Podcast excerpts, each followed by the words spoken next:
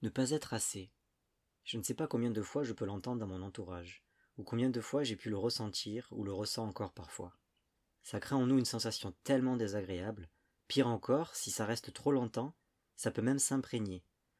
S'imprégner et se programmer, à tel point que nous finissons par n'être que cette phrase. Et peu à peu, nous changeons le cours de notre vie. Bonjour et bienvenue sur cette chaîne. Je suis Sébastien Rousseau, thérapeute holistique et passionné d'autonomie. En me suivant, vous découvrirez différentes techniques et outils pour une reconnexion corps-âme. Reconnexion à votre cœur, vos tripes, mais aussi à votre intuition et vos dons subtils. Rien de magique dans ce que je vous propose, je vous invite juste à devenir l'explorateur de votre bien-être et à vous laisser guider par ma voix au travers de ces différents podcasts.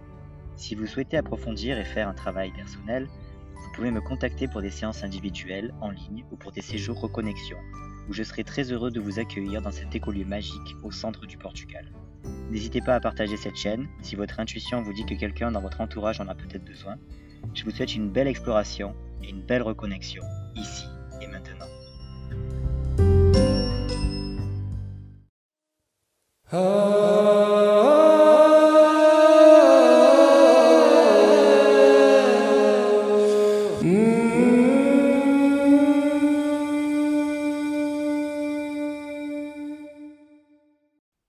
toi, voyageur conscient, et bienvenue dans ce podcast basé sur la reconnexion. Est-ce que tu as déjà vécu ça, toi, de ne pas être assez? Et si oui, est-ce que tu t'es déjà demandé ce que ça pouvait changer en toi? Est-ce que tu t'es déjà demandé ce que ça pouvait provoquer chez toi? Par changer en toi, j'entends toutes ces sensations. Est-ce que l'estomac, qui se noue en permanence, ça ne vient pas de là? Ou ces douleurs de vertèbres que tu as souvent et qui t'enlèvent jour après jour de ta mobilité.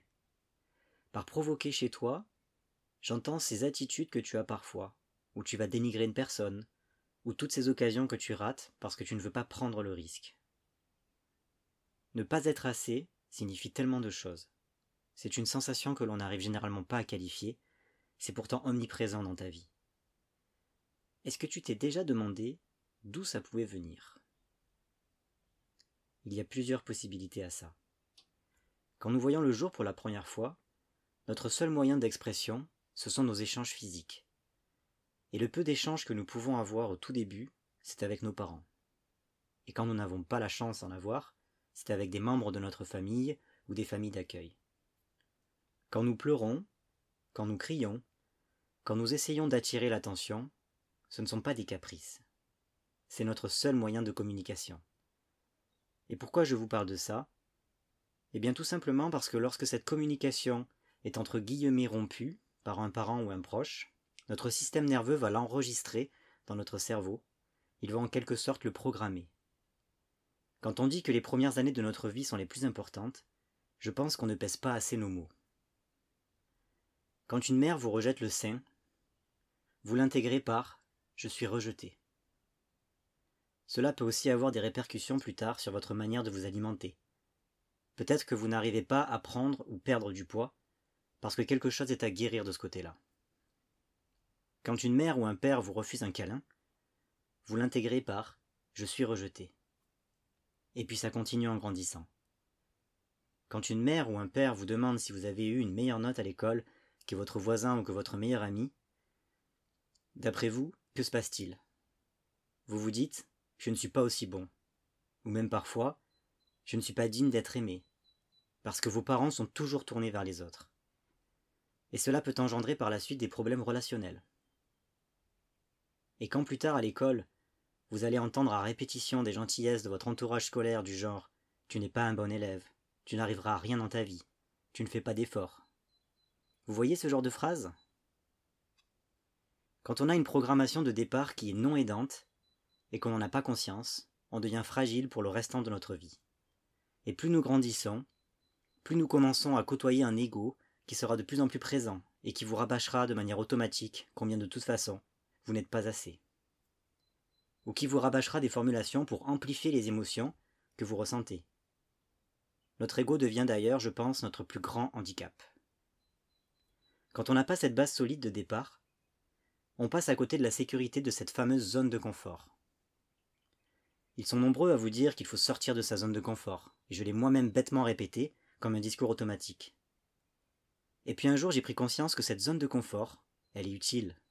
Utile parce qu'elle est votre zone cocon, sécurisée, où vous pouvez vous recharger, vous donner du temps, vous aimer, communiquer avec vous, et vous demander quelle sera l'étape suivante. Quand on vous dit sans arrêt qu'il faut sortir de sa zone de confort, ce que font les gens généralement, c'est vivre à côté de leur basket. Parce qu'il faut absolument sortir des habitudes, et je mets des guillemets à habitude. Un peu comme s'il fallait à présent vivre uniquement avec le système d'impulsion ou de fantasme.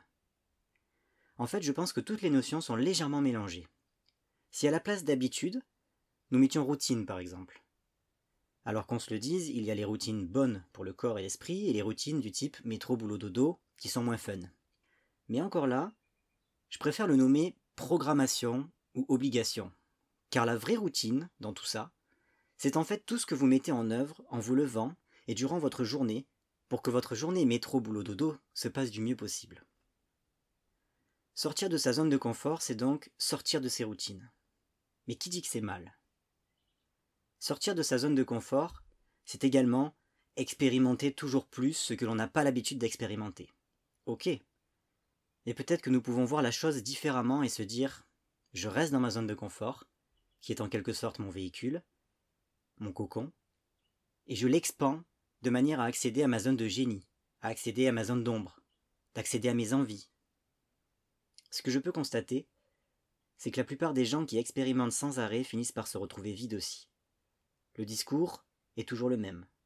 Ils ont l'impression de ne pas être heureux, malgré les incroyables expériences qu'ils ont vécues, parce qu'il leur manque un petit quelque chose. La phrase qu'ils disent généralement c'est J'en ai fait le tour. Et ont finalement ce besoin de regagner un foyer, de se poser. Est-ce qu'on n'est pas finalement dans une zone de confort? Qui n'a pas déjà sorti J'en ai fait le tour, après avoir passé plusieurs années dans une entreprise par exemple? Alors si tu penses que tu es trop dans ta zone de confort, laisse-moi te rappeler que la vie est une expérience à partir du moment où tu acceptes de recommencer une journée, à partir du moment où tu acceptes d'écouter ce qu'il se passe en toi. Et laisse-moi te préciser également que nous n'avons pas tous les mêmes aspirations, et c'est totalement ok. Si tu te lobotomises toute la journée sur les réseaux sociaux et que tu vois que ta vie n'est pas aussi fun que machin, qui passe une grande partie de son année à voyager, pose-toi juste les bonnes questions. Est-ce que c'est vraiment la vie que tu veux? Dans ce cas-là, fais un travail sur toi et commence-le sans réfléchir. Si la réponse commence par oui, mais le travail, les sous, la famille, mes enfants, ok, dans ce cas-là, arrête tout de suite le raisonnement. Le travail sera peut-être un petit peu plus long que prévu. Parfois, il suffit d'y réfléchir un peu pour se rendre compte que finalement, passer la majorité du temps sur la plage ou dans un avion, bah, ce n'est pas votre truc. Je vous donne mon exemple. Je n'ai jamais eu de frontières dans ma tête. Quand je veux vivre une expérience, je réfléchis certes à tous les facteurs qui peuvent rendre cette expérience viable, mais quoi qu'il arrive, je le ferai. Quand je regarde les coachs sur Instagram, c'est super loin de l'image du psy un peu poussiéreuse qu'on peut avoir. Même si je le précise, la nouvelle génération bouge quand même les choses à ce niveau-là. Qui connaît un coach installé en cabinet qui ne voyage jamais? Moi perso, j'en connais pas. Ou alors c'est un coach qui a tenté de gagner sa vie sans vendre des formules magiques à sa communauté ou ses clients et du coup les voyages, bah, c'est un peu compliqué. Quand je regarde ces coachs, évidemment que la phrase Qu'est-ce que j'ai raté? me traverse aussi. Et ça me renvoie le temps d'un instant à l'idée que je n'ai pas été assez. Si votre raisonnement s'arrête là, vous êtes bloqué. Moi, mon raisonnement, il va se faire en profondeur. Ok, cool. Ils ont des tonnes de clients, ils voyagent, ils sont sur la plage la plupart du temps. Enfin, ça, c'est ce qu'ils disent. Du moins, c'est ce qu'on voit. Mais est-ce que j'aimerais être sur la plage toute la journée? Non. Je n'y arrive déjà pas en France, je m'ennuie très vite, j'ai besoin de bouger. Et est-ce que j'apprécierais euh, encore un paysage si j'y revenais sans arrêt, un peu comme une maison secondaire? Je pense pas. D'autant plus que ces gens ne sont en réalité jamais en vacances, car ils ont une communauté à arroser d'illusions. Il n'y a pas intérêt d'avoir la tourista parce que papa doit payer son train de vie. Si je suis complètement honnête avec moi-même, je suis un signe de terre. J'ai besoin d'être connecté au sol. Je ne suis pas fait pour être dans les airs. J'adore voyager, mais je sais que le voyage n'en est plus un s'il dure trop. J'ai besoin de m'établir et de créer un cocon dans lequel je me sentirai bien. J'ai besoin d'avoir un chez moi, de cultiver mes légumes, de donner de l'amour à mes animaux, et vous voyez, rien que d'en parler, j'ai mon ventre qui crie oui, c'est ça la vie. Mais c'est la vie pour moi. À vous de vous demander ce que c'est la vie pour vous. Et lorsque vous serez en accord avec ça, et que votre ventre répondra positivement, ne laissez personne vous dire ce qui est mieux pour vous. Au-delà de votre naissance et de votre entourage proche, il y a aussi la société dans laquelle nous vivons, qui excelle en la matière. La société telle qu'elle est conçue aujourd'hui n'est absolument pas là pour nous faire rayonner. Elle nous demande d'être bons dans un domaine, point. Et surtout, que ce domaine soit utile. En gros, la société fait de nous quelqu'un de fonctionnel. Vous n'avez pas besoin d'être bon, et ce n'est pas grave que vous soyez mauvais, tout le monde a sa place pour remplir l'échelle. Justement, cette échelle parle d'elle-même. Ceux qui seront tout en bas auront forcément des petits revenus, des petites ambitions. Et cela favorise grandement la croyance que vous n'êtes de toute façon pas assez pour monter cette échelle. Alors à quoi bon? Toutes ces situations ne font que grandir en vous de mauvaises croyances sur vous-même, vous font prendre de mauvaises décisions, vous déclenchent de l'amertume, de la frustration, du désespoir. Alors comment sortir de cette croyance? Je vais évidemment pas pouvoir donner la réponse exacte pour tout le monde dans ce podcast, mais je vais, comme à chaque fois, vous donner quelques pistes de réflexion. Si pour vous, la réflexion est plus confortable les yeux fermés, je vous invite à le faire. Alors si vous êtes en voiture, évidemment, oubliez ça. Mais si l'environnement vous le permet, alors prenez ce temps pour vous. Déjà, premièrement, il faut vous demander de quelle racine vient ce problème? Est-ce que ce problème, je l'ai depuis toujours? Cela fait partie de moi, et d'ailleurs toute ma vie, je n'ai jamais cherché à atteindre le sommet. Ou est-ce que cette croyance est venue dans le temps? Soit par la porte d'entrée d'un trauma, qui est immédiatement inscrit dans votre matrice, comme un accident de moto qui vous fait dire que vous n'êtes pas assez bon conducteur, ou bien la porte d'entrée d'un but jamais atteint, une compétition sportive ou une ambition de carrière, comme par exemple vous dire si j'avais cette petite formation en plus, ce serait parfait. Je vous donne cet exemple parce que je l'ai moi-même vécu. Pendant très longtemps, j'ai accumulé les formations et les observations que je ne partageais finalement qu'à un petit groupe, lors d'apéros ou de repas en famille, parce que j'avais l'intime conviction, et donc la belle croyance, que je n'étais pas assez formé pour pouvoir réellement aider quelqu'un. Et puis, euh, je me connectais aux réseaux sociaux et je voyais tous ces professionnels que je suis et qui font comme moi, avoir telle ou telle attitude, et petit à petit, j'ai identifié un métier en fonction de ceux que je connaissais et qu'ils pratiquaient, et quelque chose en moi ne résonnait pas. J'ai tellement accumulé de connaissances que j'en ai fini presque par me dégoûter de tous les métiers que j'avais envisagé de faire avec tout ça. Il a fallu vraiment que je fasse un énorme travail sur moi pour comprendre sur quoi tout ça était connecté. Et puis un jour j'ai réussi à avoir cette conversation avec moi-même, d'ego à cœur, et je me suis dit que j'avais énormément à apporter aux autres et que c'était ridicule de ne pas l'offrir. Alors ce n'est pas cette phrase qui a reprogrammé mon cerveau, mais ça a grandement participé. J'ai dû faire un travail de déconstruction du métier, et ça a été dur d'intégrer qu'un métier, c'est surtout qui tu es. Je vais vous raconter une anecdote et je sais que certains de mes auditeurs connaissent déjà l'histoire parce que je la raconte souvent. À l'époque où je travaillais en magasin bio, nous faisions chaque année une fête anniversaire. Et lors de ces journées, nous invitions des acteurs locaux extérieurs, des commerciaux pour faire découvrir les produits euh, avec plein de, de spots de dégustation, une cuisinière qui cuisinait une ou plusieurs recettes au niveau de la caisse, et puis ce jour-là, on avait eu un client qui était venu proposer un spectacle de clown tout au long de la journée. Et pendant le creux de la journée, j'ai un peu discuté avec lui et je lui demande euh, C'est sympa comme métier, mais t'as fait quoi comme formation pour devenir clown? Et puis il me regarde et fait un grand sourire et me répond Aucune. Je lui dis qu'il est vraiment bon et euh, il a forcément appris tout ça quelque part. Et là il me répond la phrase qui va rester très longtemps dans mon esprit Je suis clown depuis que je l'ai décidé. Au final, tu n'as pas besoin de formation, tu peux être tout ce que tu veux si tu le veux vraiment. Évidemment, je ne vais pas décider de devenir chirurgien et demain opérer mon premier patient mais cette phrase est restée très longtemps dans ma tête, et ce n'est qu'il y a quelques années qu'elle s'est mariée avec d'autres réflexions et qui ont fait naître l'action en moi. Si vous arrivez à être davantage connecté, vous prenez conscience de votre identité propre, qui vous tend les bras, avec des capacités, une énergie, une intuition. Il n'y a que connecté que vous pouvez accéder à ça et réaliser le potentiel que vous pouvez offrir.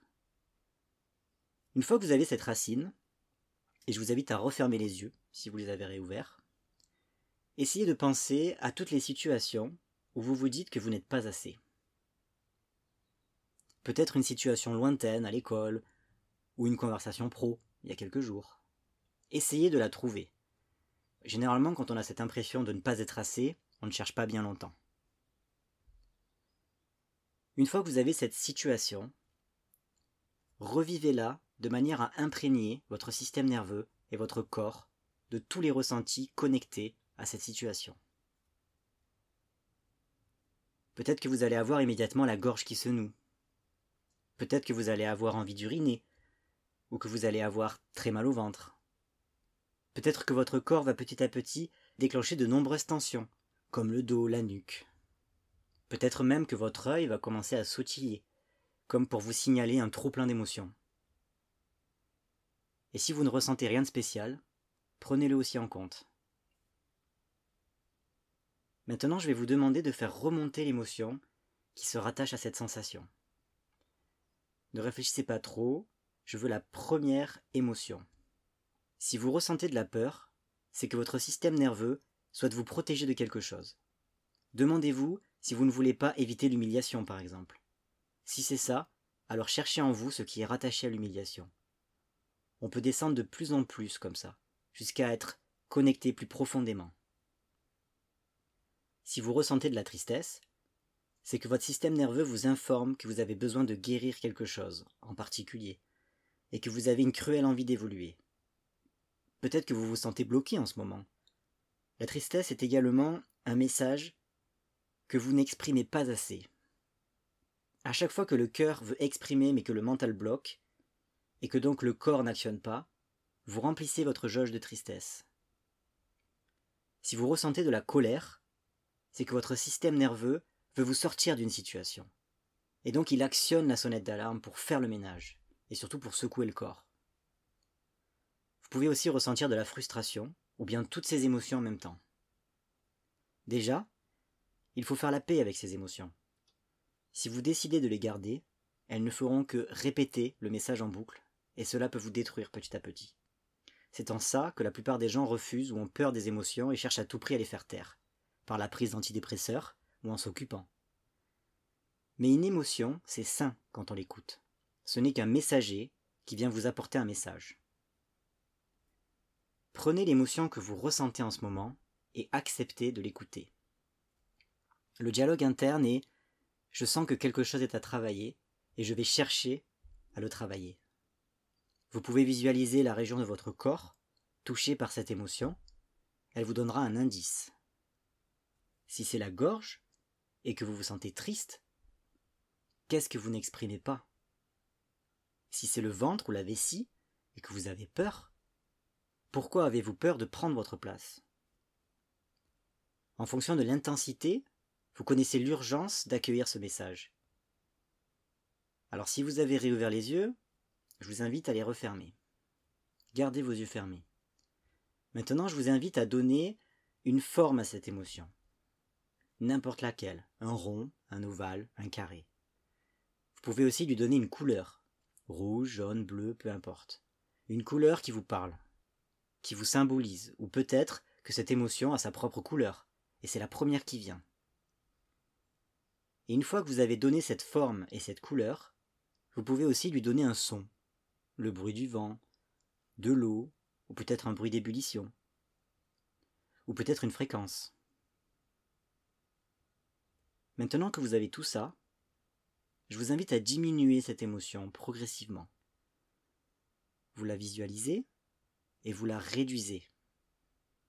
Et plus vous allez la réduire, et plus vous allez sentir que votre douleur diminue aussi. Un peu comme quand on baisse le son de la radio. Et plus ce son diminue, et plus vous pouvez prendre conscience de l'espace qu'occupait cette forme et de tout le potentiel qui se cache derrière. Maintenant qu'elle est toute petite, vous pouvez imaginer la saisir. Vous visualisez que votre main actionne le mouvement de la prendre et de la sortir de votre corps. Maintenant, cette émotion est dans votre main. Vous pouvez sentir qu'elle n'a plus aucun pouvoir sur vous. Vous pouvez la remercier et la laisser partir. En faisant cet exercice, vous désamorcez un système nerveux un peu trop en roue libre. Vous pouvez aussi faire un exercice de cohérence cardiaque pour faire redescendre les tensions un peu trop fortes. Et continuer l'introspection. La vie est un éternel questionnement. Il est inutile de se torturer ou de faire le mort, car nous avons un esprit si puissant qu'il ne tardera pas à vous faire revivre encore et encore les mêmes situations, jusqu'à ce que vous compreniez. Et si vous n'arrivez pas à faire ce travail, faites-vous accompagner. Je serai très heureux de vous aider à franchir ce cap de reconnexion et de compréhension de vos blocages. Vous pouvez me contacter via ces podcasts, les réseaux sociaux, mon adresse mail. En tout cas, j'espère que ce podcast vous aura plu et que vous en apprenez encore un peu plus sur vous-même. Je vous dis à très bientôt pour un nouveau sujet de reconnexion. Portez-vous bien.